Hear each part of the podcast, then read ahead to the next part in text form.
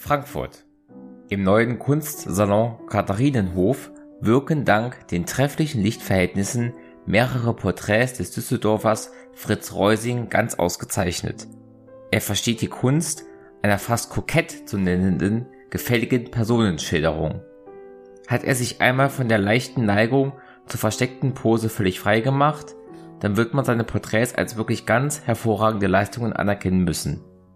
Von dem bekannten Eifelmaler Fritz Wille war eine Kollektion großzügig, stark auf dekorative Wirkung hin gemalter Landschaften zu sehen, sonst treten noch aus der Fülle des Gebotenen die in der Eintönigkeit der Stimmung gut erfassten Dünenstudien von Otto Haider auf Sylt hervor